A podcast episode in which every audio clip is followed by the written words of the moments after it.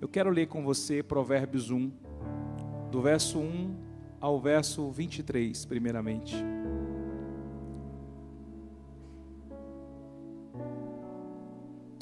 Provérbios de Salomão, filho de Davi, rei de Israel, para aprender a sabedoria e o ensino, para entender as palavras de inteligência, para obter o ensino do bom proceder, a justiça, o juízo e a equidade, para dar prudência aos simples e conhecimento e discernimento aos jovens.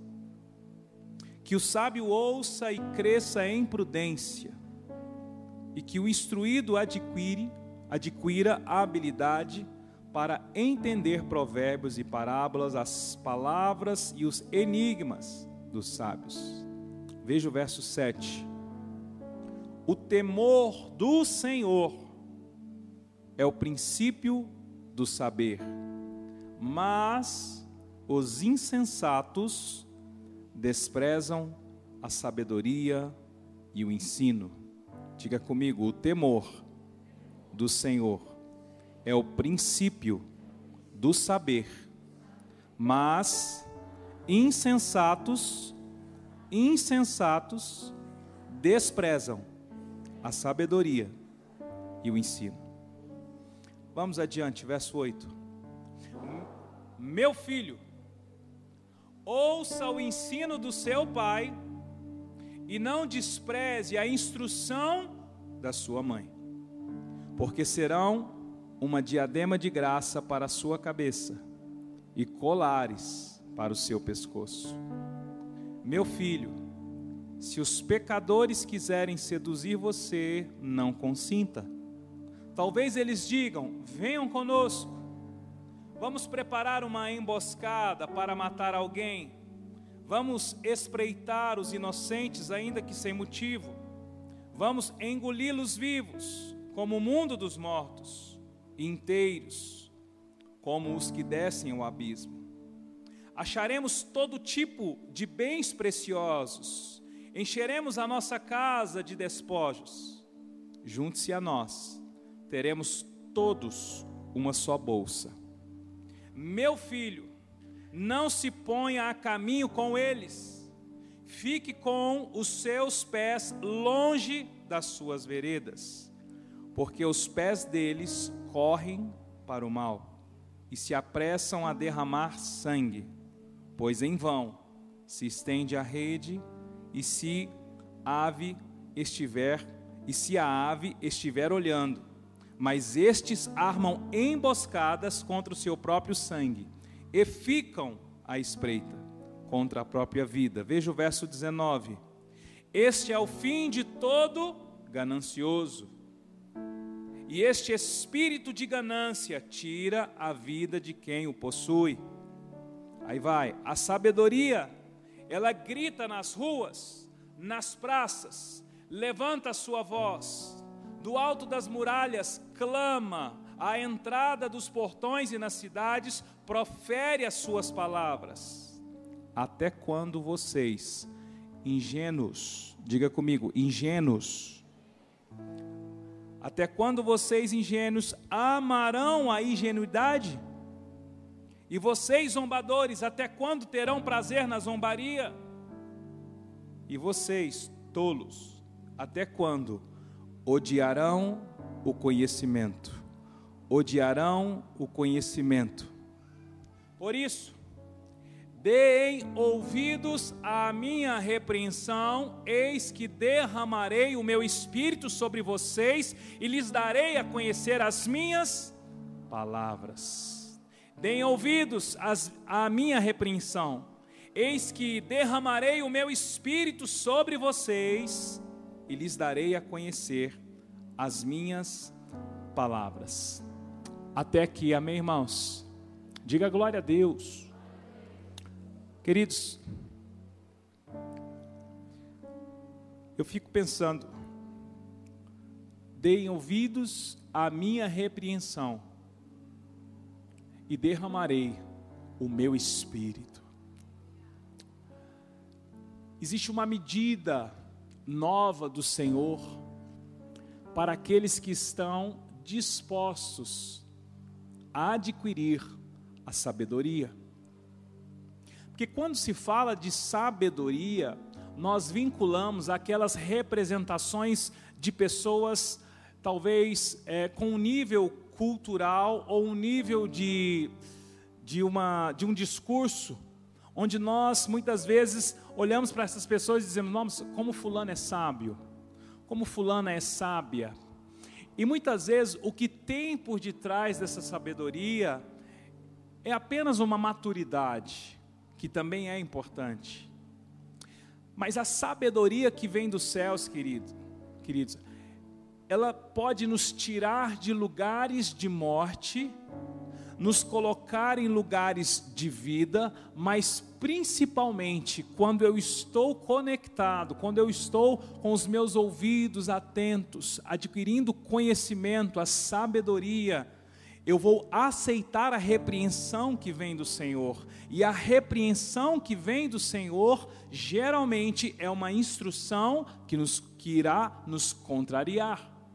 Só que ele promete derramar o Espírito dele para aqueles que vão ouvir a sua repreensão.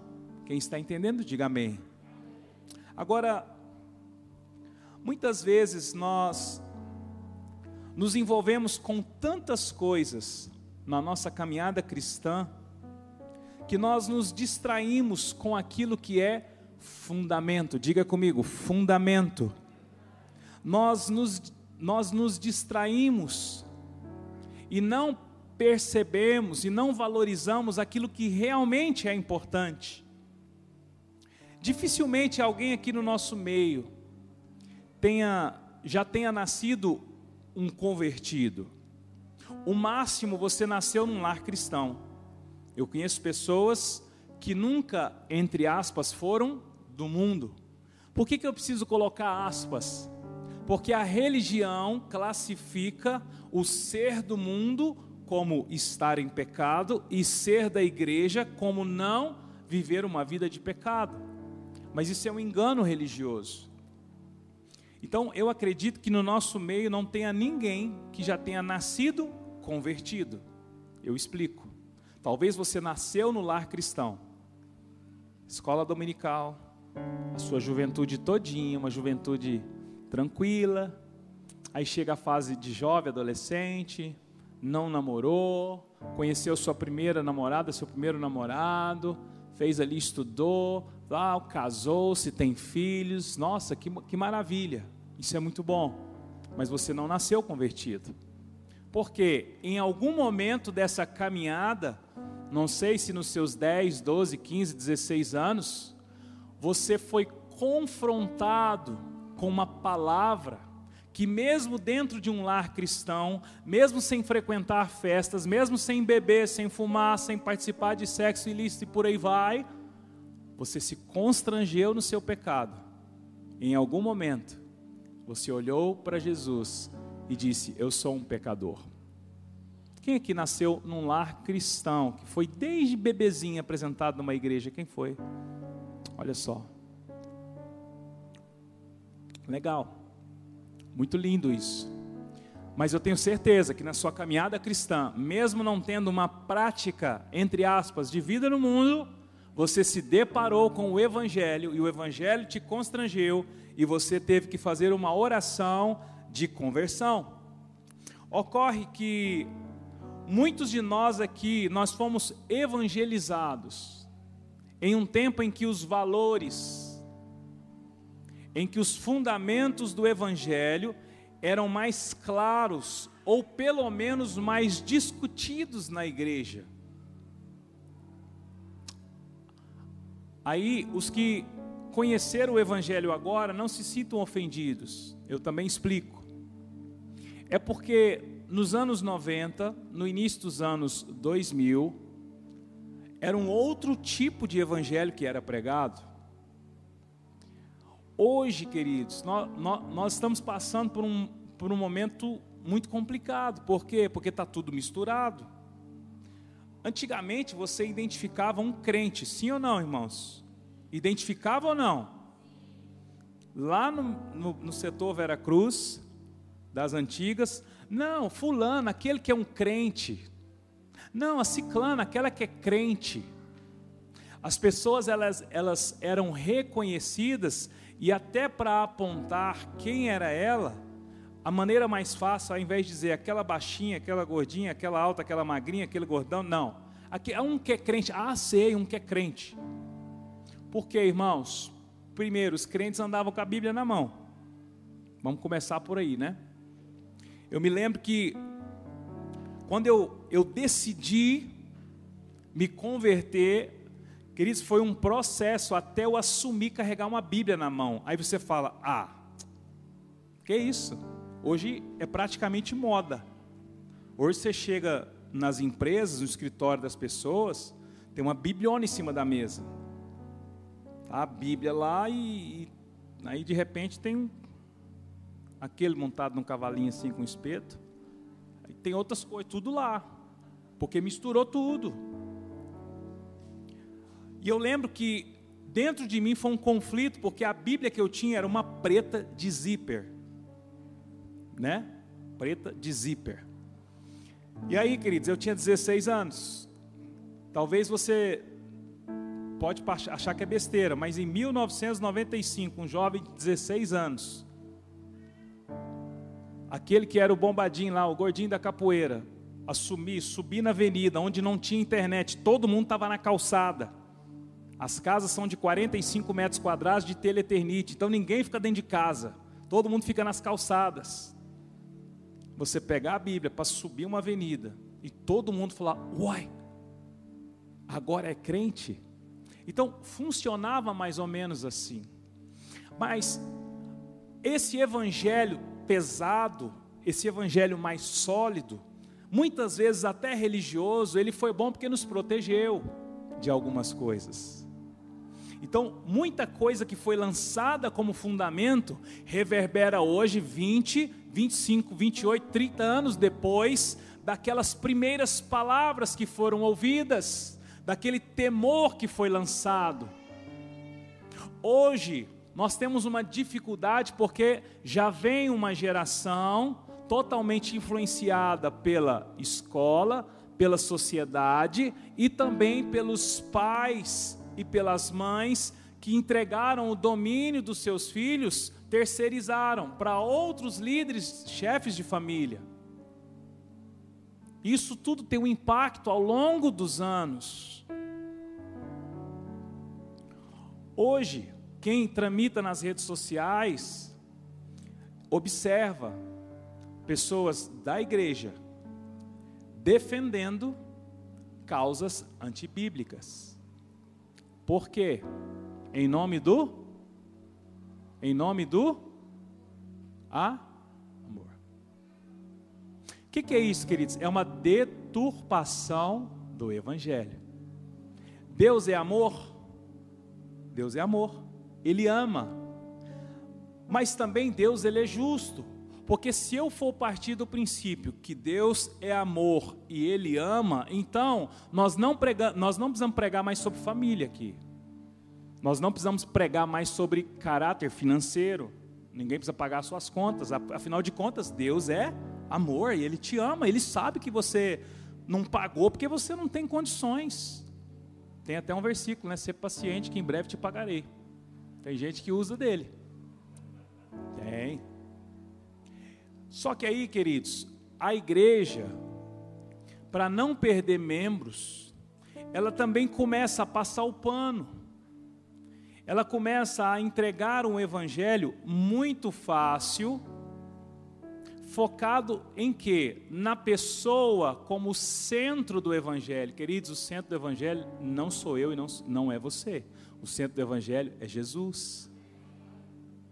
Pastor, mas tudo que Deus fez não foi pelo homem, foi através da vida de Jesus.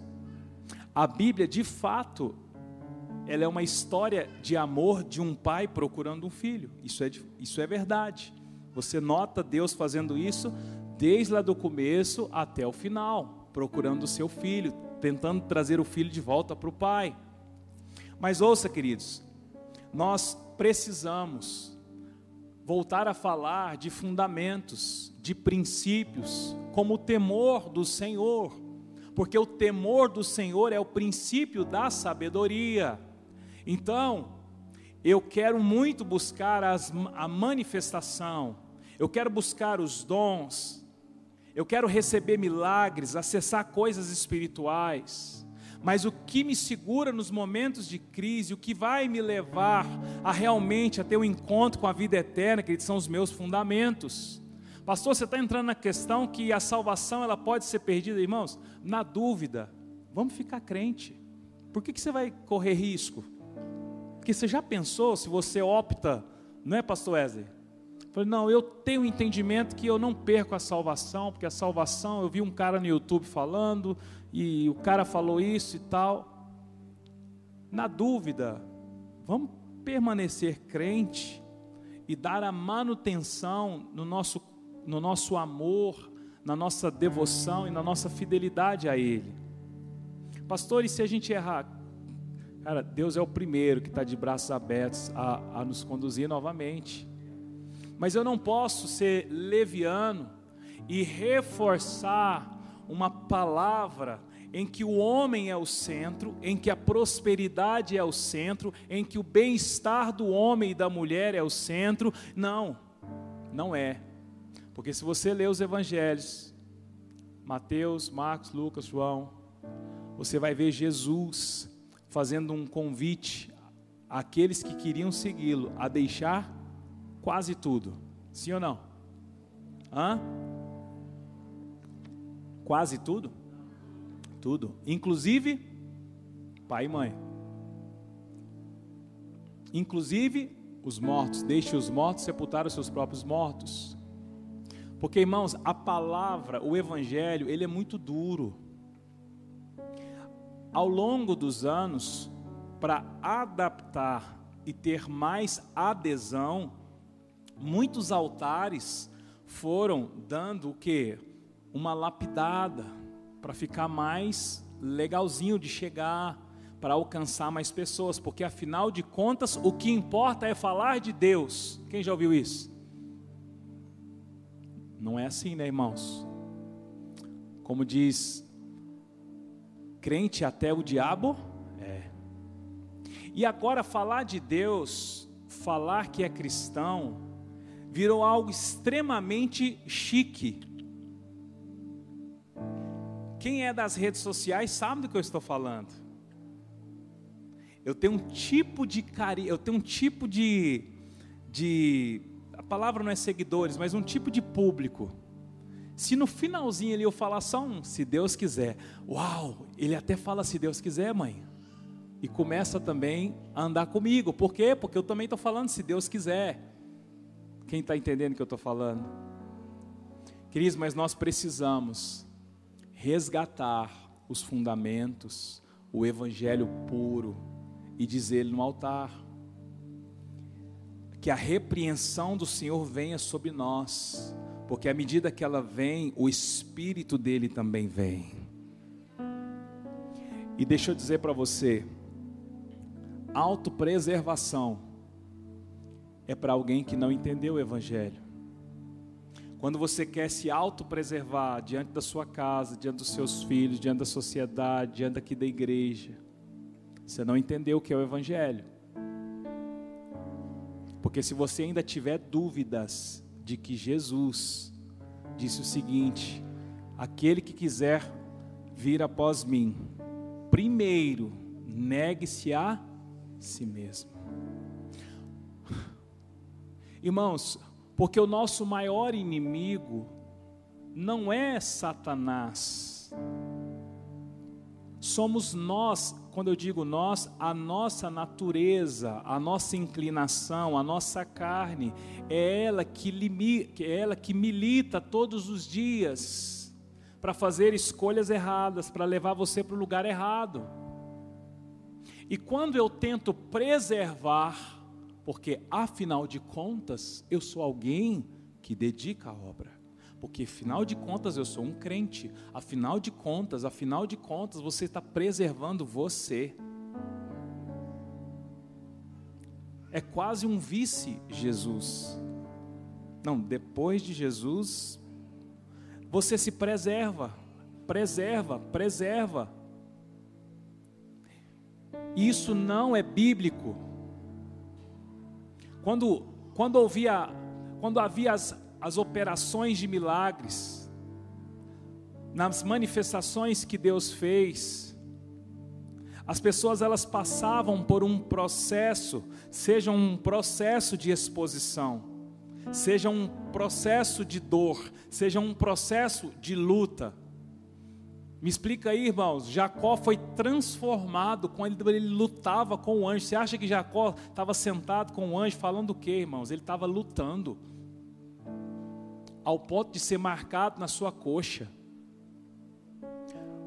A transformação de Jacó, ela vem num cenário de luta, de exposição. Ele lutou até o dia seguinte. Então, no mínimo, se a luta começou no início da noite, foi no mínimo 8 a 12 horas de luta. E nós, muitas vezes, queridos, não aguentamos nem um trupicão. Nós não aguentamos nem, nem a geladeira de casa estragar. Porque a gente já se rende diante da luta. Queridos, nós precisamos organizar as coisas. E essa organização parte dos princípios do Evangelho. E o princípio da sabedoria, quem é a sabedoria? O próprio Cristo. O princípio do entender, o princípio do aprender, passa pelo temor ao Senhor. E o que, que é temer ao Senhor? É ter medo dele? Hã? Não é. Porque medo dele não vai gerar salvação em você. O que vai levar você para a eternidade é você temer a Ele. Temer a Ele está incluso todo o pacote dele. Eu não posso ir lá no pé e pegar só a fruta do amor. Não. Eu preciso acessá-lo. Eu preciso ser confrontado com a verdade. Interessante. Quando o eunuco é o eunuco que estava lendo profeta Isaías e Filipe foi transladado até chegar a ele, não foi? E subiu na carroça dele e entrou um diálogo, não foi, pastor Wesley? E aí o Filipe perguntou para ele: Você entende o que você lê? Ele disse: Como posso entender se não há ninguém que me explique? Aí o, o começou a decorrer sobre as Escrituras, falando desde Moisés até até a vinda de Jesus, até o que estava profetizado sobre Jesus, certo? Naquele momento, que houve o entendimento, que houve a compreensão, que houve a revelação através da palavra, Eunuco disse: Eis ali uma poça de água, o que me impede então de ser batizado? Felipe disse: Nada, foi batizado. Agora eu te pergunto, por que, que ele não entendeu quando ele estava lendo sozinho? No momento em que Filipe, ele é levado até aquele, aquela carruagem, eu não sei se é essa expressão que a Bíblia usa, um carro de né, um carro que estava ali, e começa aquele diálogo. Filipe teve a oportunidade de explicar as escrituras desde Moisés. E quando isso ocorre, o próprio eunuco, ele, ele se vê confrontado pela palavra e ele vê uma poça de água e ele diz: O que me impedes? Ou seja, agora eu estou pronto. Queridos, a sabedoria, o entendimento, a revelação, ela me leva a um lugar de compreensão de quem é Jesus, que é o Evangelho e quem sou eu nele. Porque enquanto eu não compreendo isso, eu venho aqui para pedir para Deus passar a mão na minha cabeça, e eu saio daqui muitas vezes com, com um ego um pouquinho mais feliz, porque afinal de contas, religiosamente eu sou uma pessoa boa. Mas não, isso não vai dar para você uma conexão ou um acesso ou um lugar dentro da eternidade, porque você precisa compreender. Você precisa compreender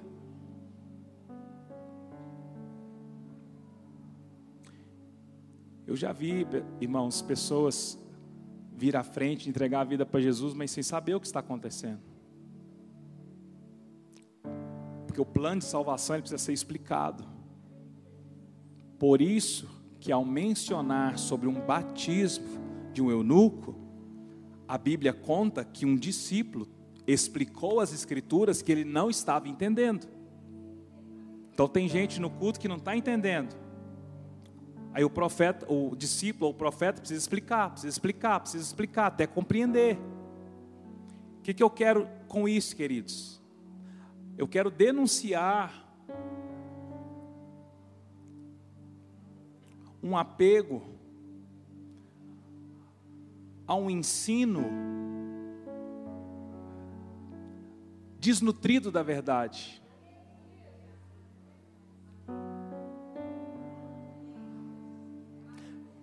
E nesse sentido, queridos, eu eu confesso que para nós é muito difícil subir aqui e ensinar uma igreja.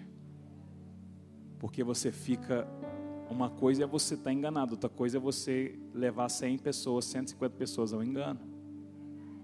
A nossa responsabilidade é muito grande. Por isso que a verdade ela precisa ser manifesta. E o conselho que eu dou para você, ande na verdade, ande na palavra. Mas dói, vai ser difícil, mas é a verdade. Porque é a verdade, é a verdade que te acessa ao trono, queridos. Ele é o caminho, a verdade e a vida. Então eu não vou optar somente pelo caminho, eu não quero somente a vida dele, eu, eu, eu preciso entrar na verdade. E a verdade vai me confrontar. Sabe o que é, queridos? A impressão que nós temos às vezes é que nós somos um povo mais apaixonado e menos arrependido. Muito apaixonado. Uau! Chu! Por que, que você faz chu? Não, um dia eu vi o cara da internet fazendo, achei legal. Ele faz chu assim, vira pescoço. Parece que o Espírito Santo está passando por ele. Apaixonado. Chora, chora. Mas menos convertido. Queridos, conversão não tem a ver é, com uma figura, tá? Eu não tô, eu não estou falando de um, de, um, de um comportamento crente. Eu não estou falando de uma figura evangélica, porque a conversão é aqui dentro. E às vezes nós estamos nos, tornando um povo mais apaixonado. Horas de adoração, horas de oração, horas de movimentação, e dá cesta, e ajuda, e vai no hospital orar. E aqui dentro, como é que está o nível de conversão, de arrependimento? Como é que está o fruto do Espírito? Como é que tá, como é que estão os frutos dessa conversão e desse arrependimento? Pastor, mas não tem como medir o arrependimento e a conversão de ninguém. Concordo. Só que tem um seguinte, queridos: tem como ver os frutos. Porque aquele que se converte, se arrepende, ele manifesta frutos. Está entendendo? Diga glória a Deus. Então veja só. É. Tá difícil. Só eu sei o que, que eu vou sofrer essa semana para estar tá falando isso aqui, irmãos. Queridos, quais são os frutos do arrependimento e da conversão? Nós classificamos pelo menos cinco, diga comigo, cinco, cinco frutos de arrependimento e conversão. Você achou que você vinha para o culto para sair feliz, né? Mas vai perdoando, irmãos. Vai perdoando. Vai perdoando aí, tá? O primeiro deles vai em Romanos 3. Romanos está no Novo Testamento depois dos evangelhos, depois do livro de Atos.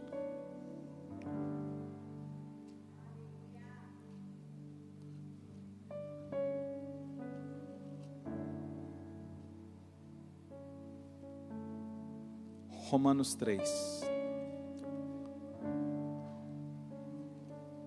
Nós entendemos que o primeiro fruto de uma conversão ou de um arrependimento está em Romanos 3, verso 23.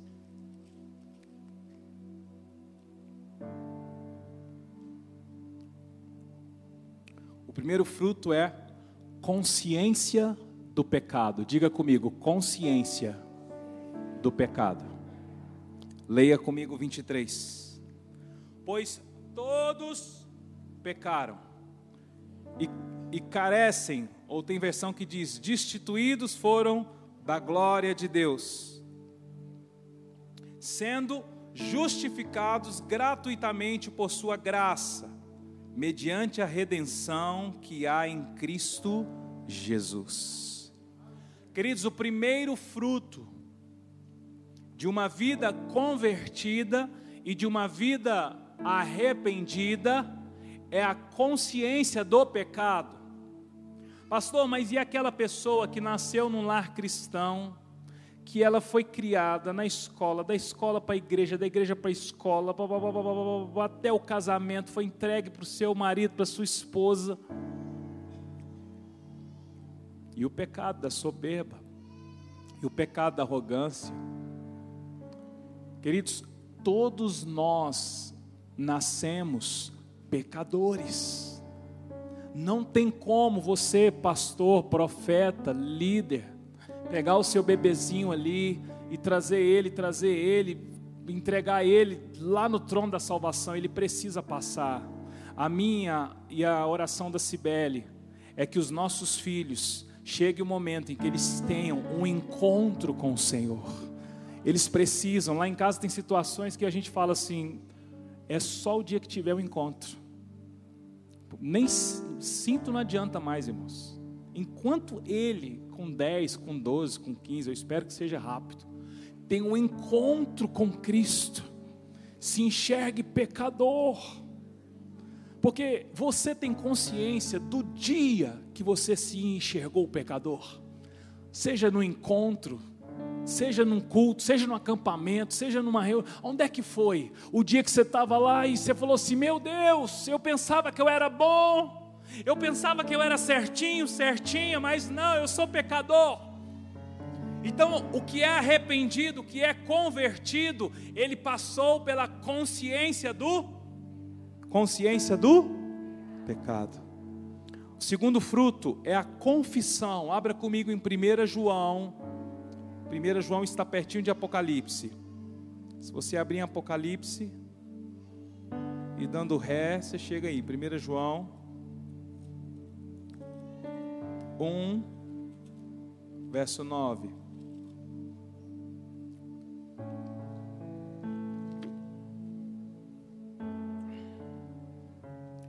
Primeira João, capítulo 1, verso 9. É simples, você sabe de cor. Se confessarmos os nossos pecados, Ele é fiel e justo para nos perdoar os pecados e nos purificar de toda de toda injustiça. Queridos, quando eu tenho um encontro, quando eu reconheço, a, quando eu tenho a consciência de pecado, eu preciso partir para a confissão, porque só a confissão diante dele é que faz com que eu seja perdoado. Agora, para eu ser curado, eu preciso confessar uns aos. Vocês sabem disso, né? Pequei. Quando eu confesso ao Senhor, eu sou o quê? Perdoado. Mas o meu pecado tem a ver com o outro. Eu feri o outro, outros. Então, eu preciso confessar uns aos Está lá em Tiago, lembra? Que se confessar os pecados uns, confessa os pecados uns aos outros para que sejais o quê? Curados.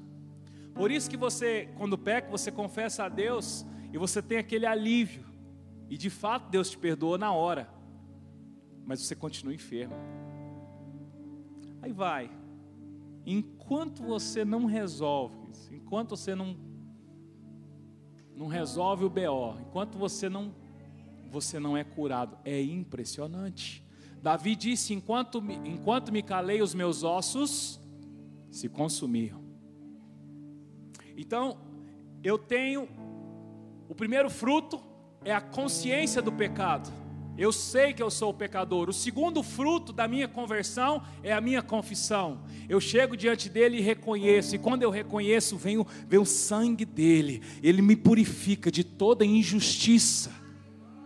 Está entendendo? Diga glória a Deus. O terceiro fruto,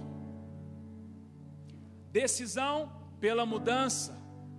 Decisão pela mudança de caminho ou mudança de sentido. Segundo aos Coríntios capítulo 5. Coríntios está no Novo Testamento, depois dos Evangelhos, depois de Romanos. Segundo aos Coríntios, capítulo 5.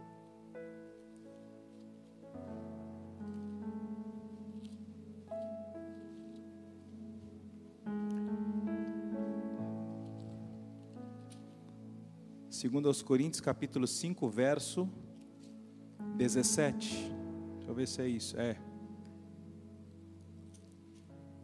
O terceiro fruto que manifesta dentro de uma conversão, dentro de um arrependimento, é a decisão pela mudança de caminho, mudança de sentido. O verso 17 diz: Se alguém está, e se assim, se alguém está em Cristo, é nova criatura, as coisas antigas passaram, eis que fizeram novas. Diga comigo, as coisas antigas passaram eis que fizeram novas. Queridos, quando eu tenho consciência de quão pecador eu sou, eu, eu passo por um momento da confissão. Agora o que, que eu faço com isso? Eu ando no mesmo caminho? Não, é uma mudança de rota, uma mudança de sentido, porque aquele caminho que você estava vai lhe colocar novamente em pecado, ou novamente nas antigas práticas. Então, são coisas práticas. Às vezes, o jovem tem uma dificuldade e não consegue romper um relacionamento errado. Até o dia que ele conhece Jesus, e ele percebe que aquele relacionamento é equivocado diante do Senhor. E aí ele tem coragem, ele se arrepende, ele, ele termina. Querido, se ele, se ele não mudar o sentido, se ele não mudar os lugares que ele frequenta, se ele não mudar até o lado de passar na rua, a chance dele retornar a este relacionamento é muito grande.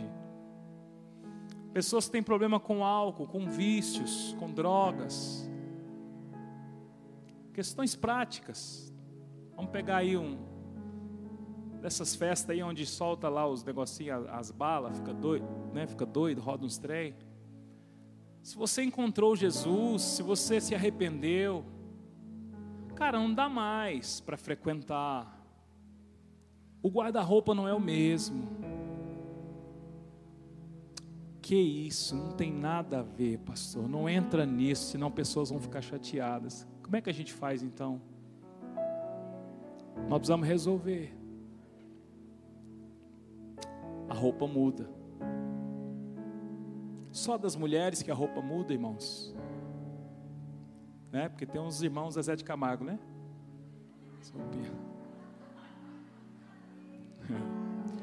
Mas olha, queridos, veja só. Eu sei que esse é um assunto tão delicado, né? E eu não quero constranger ninguém. Porque o, o Espírito é que constrange. Mas a gente está numa, numa época tão difícil, onde tem um movimento de feminismo, né? E você sabe o que, que elas falam? Elas falam que o problema é, é do homem que olha que é ele é que tem que se virar e não pecar. Mas as irmãs prudentes sabem que elas são templo do Espírito. E vice-versa, irmãos. Então é uma questão, não é, não é, uma, não é uma relação de, doutrina, é uma relação de assuntos que foram abandonados no meio do caminho. Lembra quando eu falei que está tudo misturado? Não é? Irmãos, antigamente, eu lembro, uma das minhas dúvidas na conversão era saber se eu ia poder continuar a frequentar o clube. A gente perguntava pastor. E aquela época era o, o pastor até recomendava, falei, irmão, para quê? Não, joga, não, joga a bola aqui na rua. É claro que não tem nenhuma recomendação, não frequente clube. O problema não é esse.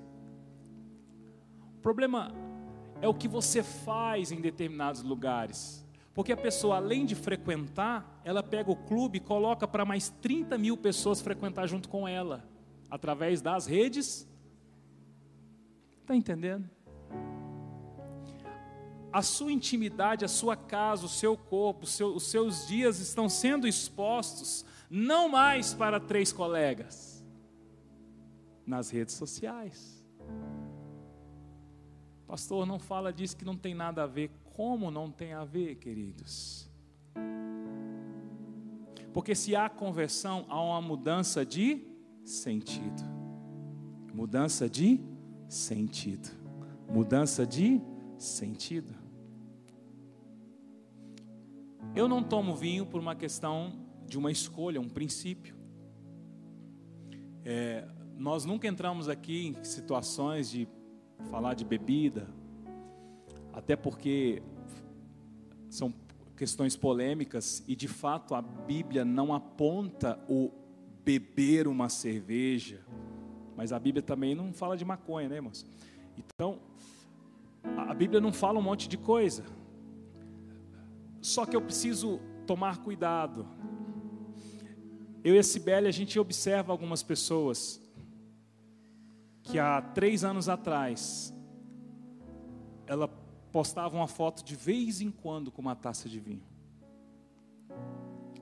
Ela foi aumentando a taça. Ela foi aumentando. Esses dias já postou com que as, que as nível mais alto das bebidas lá, que as destiladas. Porque isso não entra da noite para o dia.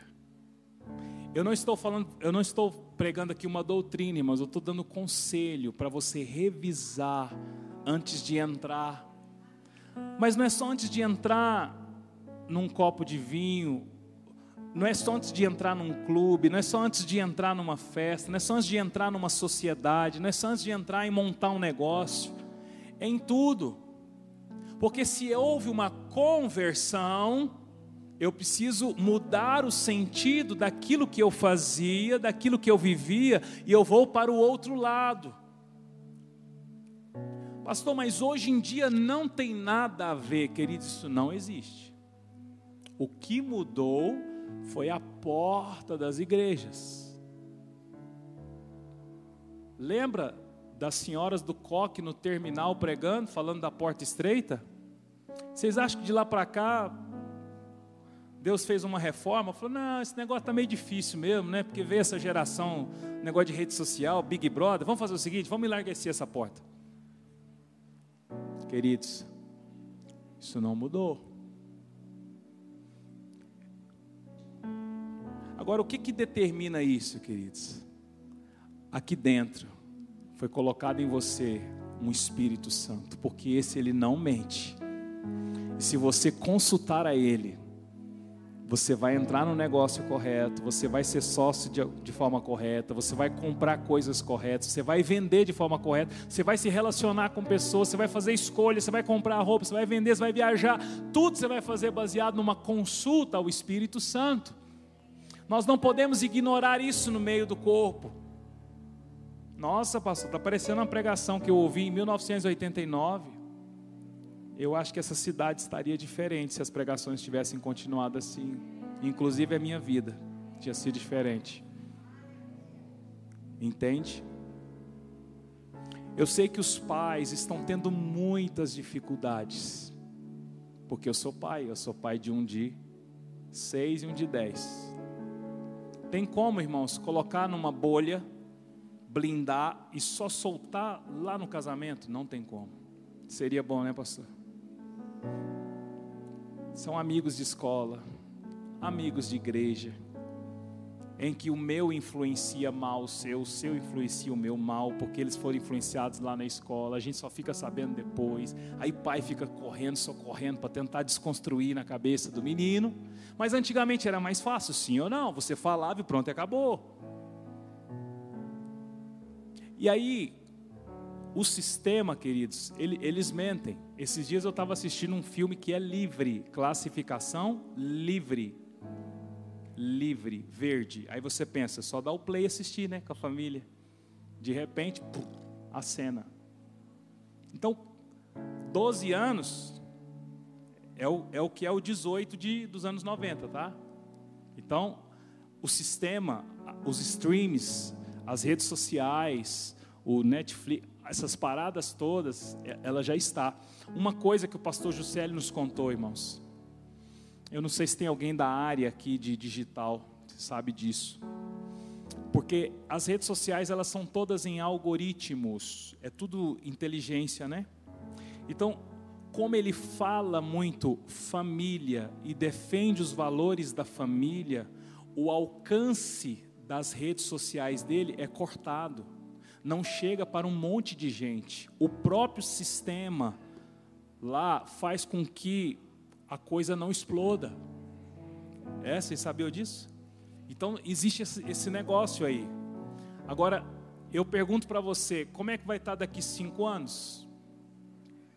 Se nós não atentarmos para os fundamentos, irmãos, se a gente não atentar para a seriedade, voltar a chamar as pessoas de senhor e senhora, voltar a, a ter uma reverência, voltar aos princípios básicos da educação, que foi, foi tirando, foi tirando, foi tirando, irmãos. Foi tirando. Não tem mais. Porque em nome de que todo mundo é igual. Todo mundo é igual. Todo mundo é igual. Engraçado.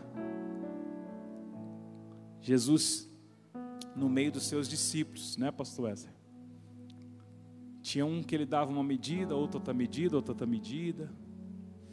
E no dia que Pedro tentou impedir que Jesus morresse, ou seja, que Jesus cumprisse o propósito, Jesus chamou ele de quê, irmãos? De? É pesado, não é? Pesado.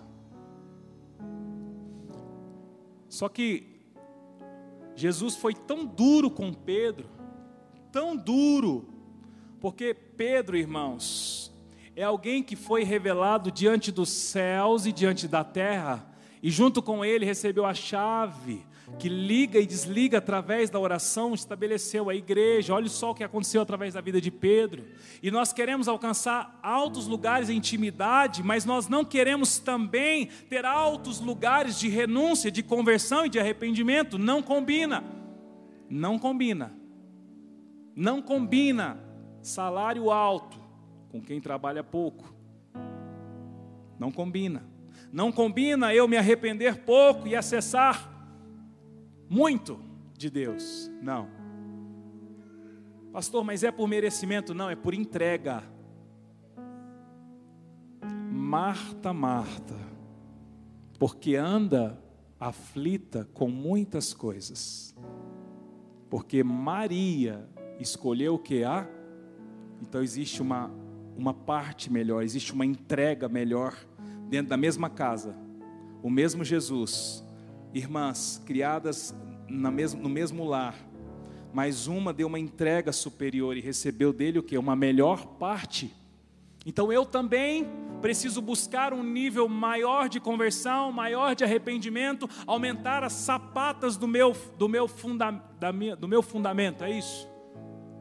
Sapatas, a estrutura. Está entendendo? Diga glória a Deus. Nós falamos sobre três frutos da conversão: consciência do pecado, confissão, decisão pela mudança de caminho, mudança de sentido. Agora, o quarto fruto de uma conversão e de um arrependimento: alguém que se converte, alguém que se arrepende.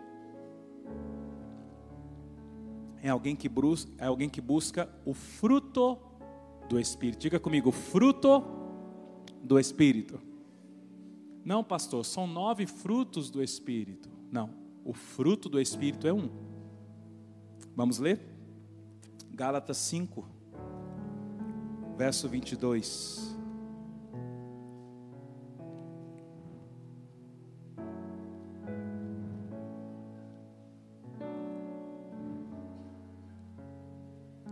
Gálatas está no Novo Testamento, depois dos Evangelhos, depois de Atos, depois de Romanos.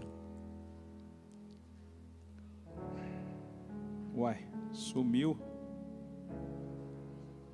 Depois de quem? Ah. Uai. Aí. Antes de Efésios. Gálatas 5, verso 22. O que, que ele fala mesmo? Gente, é antes de Efésios 5, 22, certo? Todo mundo sabe de cor. Mas o fruto do Espírito é amor, diga, repete comigo: amor, alegria, paz, longanimidade benignidade, bondade, fidelidade, mansidão, domínio próprio.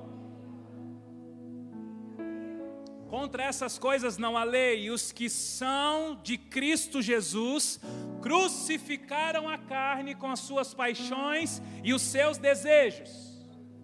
Se vivemos no Espírito, andemos também no Espírito. Diga amém. Queridos, quando eu aprendi isso aqui, eu fiquei curioso, porque no original também fala fruto no singular, o fruto do Espírito. Aí, ele descreve nove: amor, alegria, paz, longanimidade, benignidade, bondade, fidelidade, mansidão, domínio próprio. E eu pude entender que com Cristo, irmãos, esse fruto do Espírito é como um é como um cacho de uva. O fruto do Espírito é o cacho inteiro. Mas no cacho eu tenho a uva da mansidão, a uva do domínio próprio e por aí vai.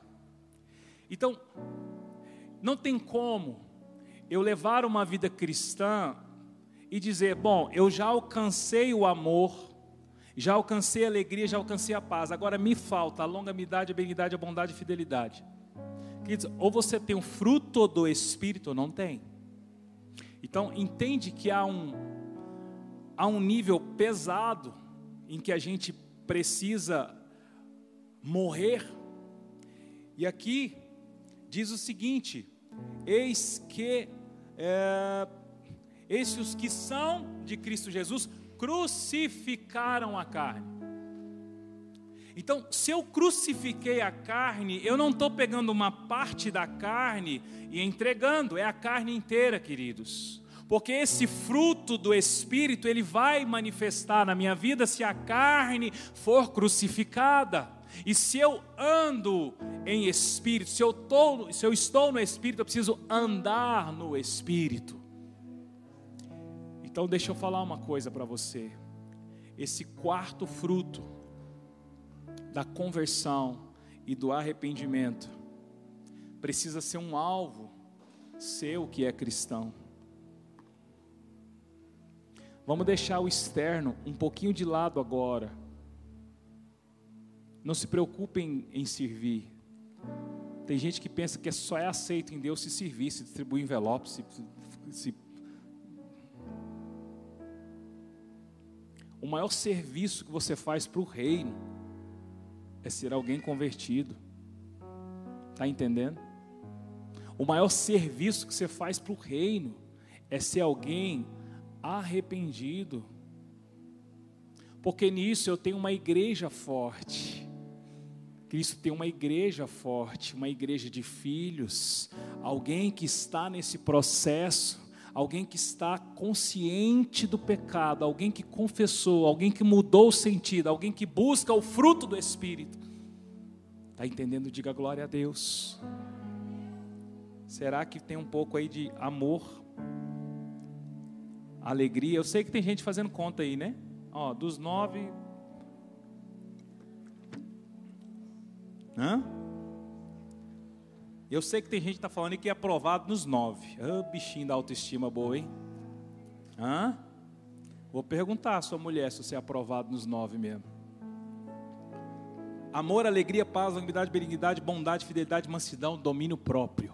É pesado, irmãos. A vida cristã é uma vida de renúncia.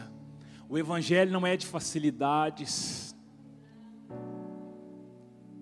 É peso mas é um peso que você pode chamar ele, entregar o seu fardo para ele. Você está conectado com ele. Você tem a quem entregar o seu fardo. Agora, o quinto fruto de uma conversão,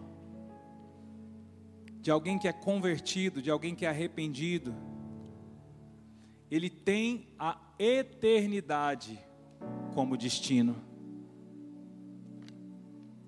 é alguém que tem a eternidade como destino, é alguém que tem a salvação como destino. Quis eu não posso esquecer para onde eu estou indo. Eu não posso esquecer o para que que Cristo me comprou. Cristo não te comprou para te dar carro, para te dar casa, para te dar roupa bonita, para te dar ostentação, viver bem, ter uma casa boa, ter carros bons, poder viajar. Tudo isso é um instrumento, se você souber usar, mas não foi para isso. Como é que eu sei que não foi para isso? É simples, eu te falo. Tem um monte de gente que não acessou Jesus Cristo e tem tudo isso. Aí você acha que ele iria vincular a salvação para isso? Não. Não. É a vida eterna. E às vezes nós nos esquecemos disso. Nós vivemos os nossos dias aqui, não, porque aí, eu, aí depois que eu morrer e tal, eu resolvo, depois que eu morrer aqui, não. como se você tivesse 80 anos, escute, você é eterno. Você nasceu de uma mãe nesse século neste tempo. Mas não foi para isso, não foi para isso que você foi encontrado por Ele. O plano de salvação não foi para isso, foi para que você tivesse vida eterna. Diga comigo: vida, vida eterna. Romanos 6.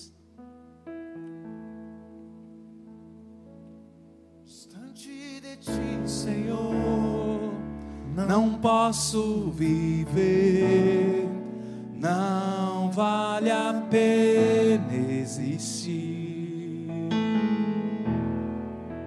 Escuta o meu clamor, mas que o ar que eu respiro, preciso de ti.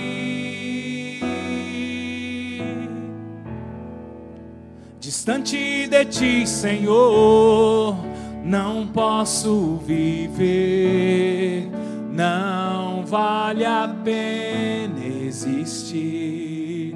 Não vale, Senhor.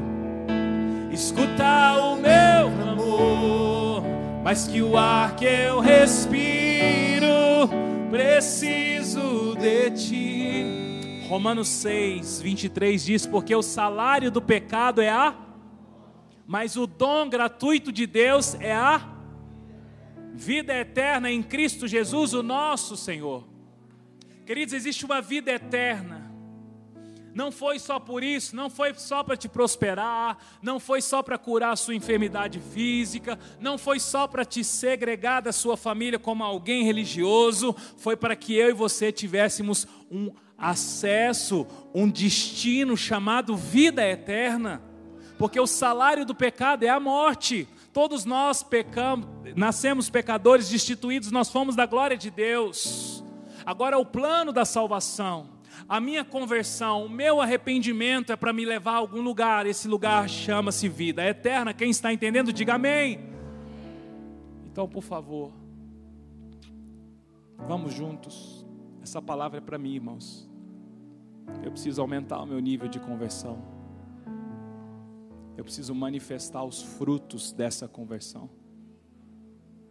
Eu preciso manifestar os frutos do arrependimento.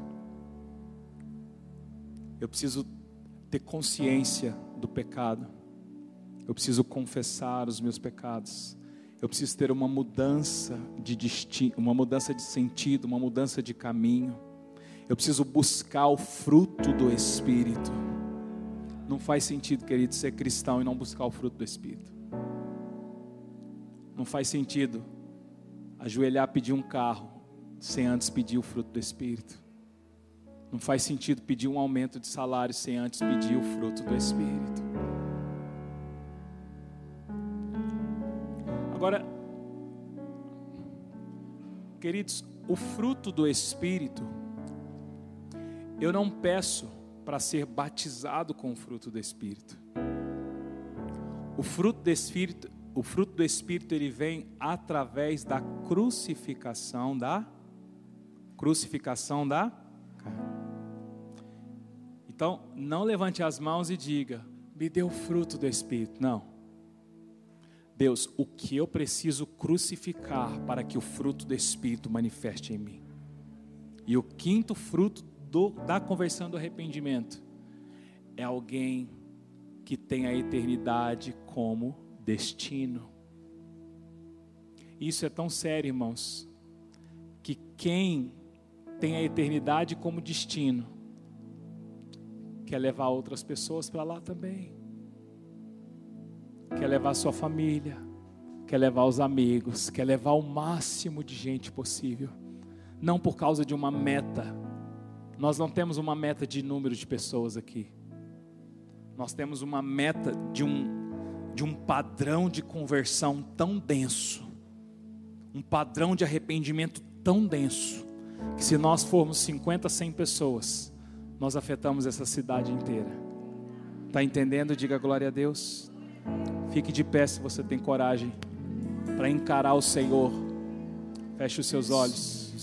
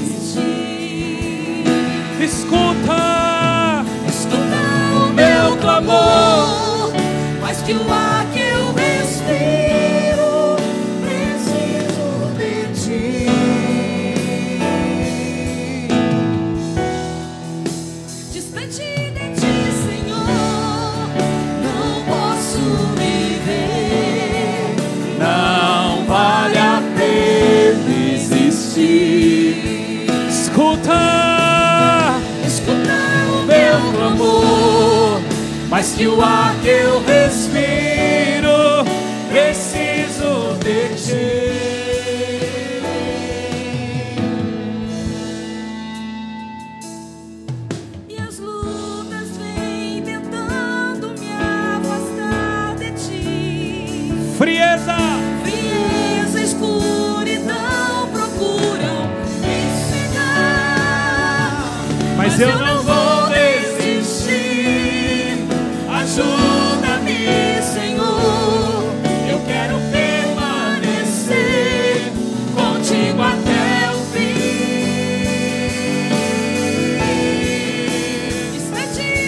Senhor, não posso viver.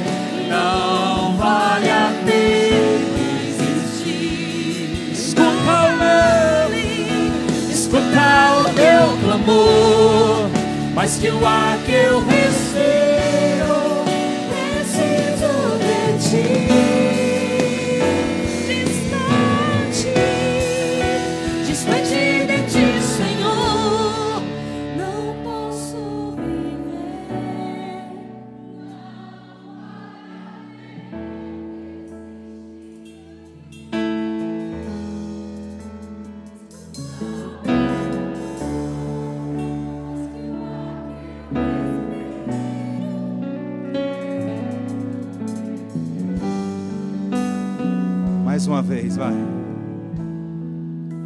Distante de ti, Senhor.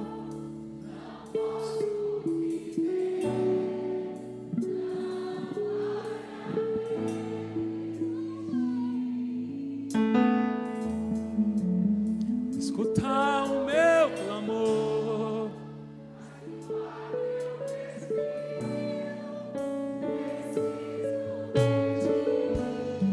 Porque Deus amou o mundo de tal maneira que deu o seu Filho único, para que todo o que nele crê não pereça, mas tenha vida eterna. Porque Deus enviou o seu Filho ao mundo para, não para que condenasse o mundo, mas para que o mundo fosse salvo por ele.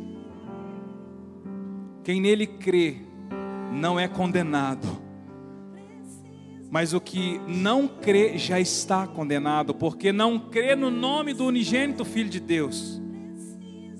A condenação é esta: a luz veio ao mundo, mas o homem amou mais as trevas do que a luz, porque as suas obras eram más. Pois todo aquele que pratica o mal detesta a luz e não se aproxima da luz, para que as suas obras não sejam reprovadas.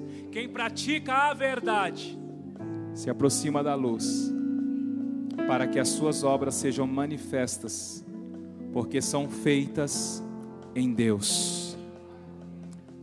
Queridos, nessa noite, façam um compromisso com o Senhor de manifestar os frutos da conversão, os frutos do arrependimento os frutos de uma vida entregue ao Senhor Jesus.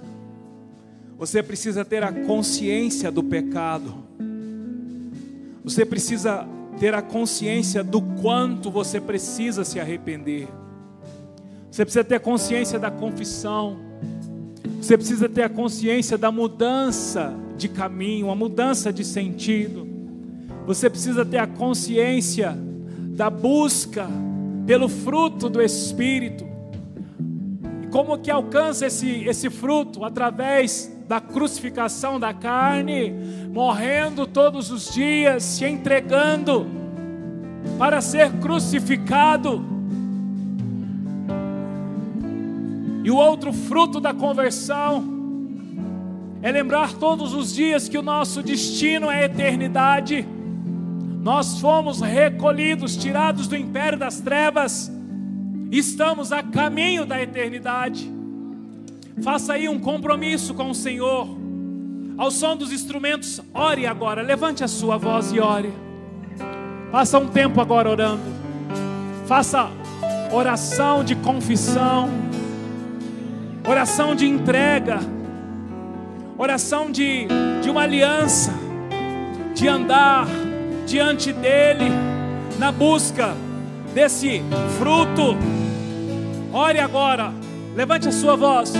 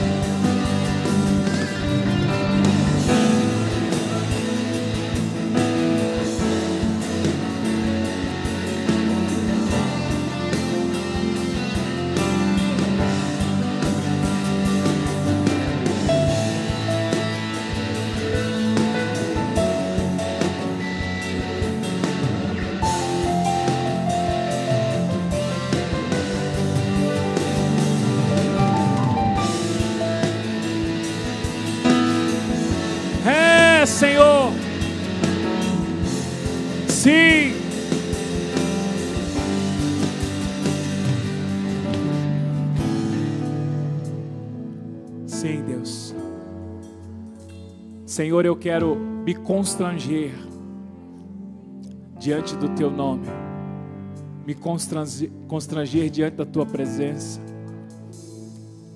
Ó Deus, eu quero odiar o pecado, odiar a mentira, odiar o engano, odiar a falsidade, para que eu possa manifestar os frutos de uma vida convertida de uma vida diante do Senhor, Deus. Ajuda-nos como igreja, ajuda-nos como pais, ajuda-nos como maridos, como filhos, como irmãos, como líderes, a manifestar esses frutos, em o nome de Jesus. Deus abençoe quarta-feira, 19h30, ceia. Quarta-feira, 19h30, ceia.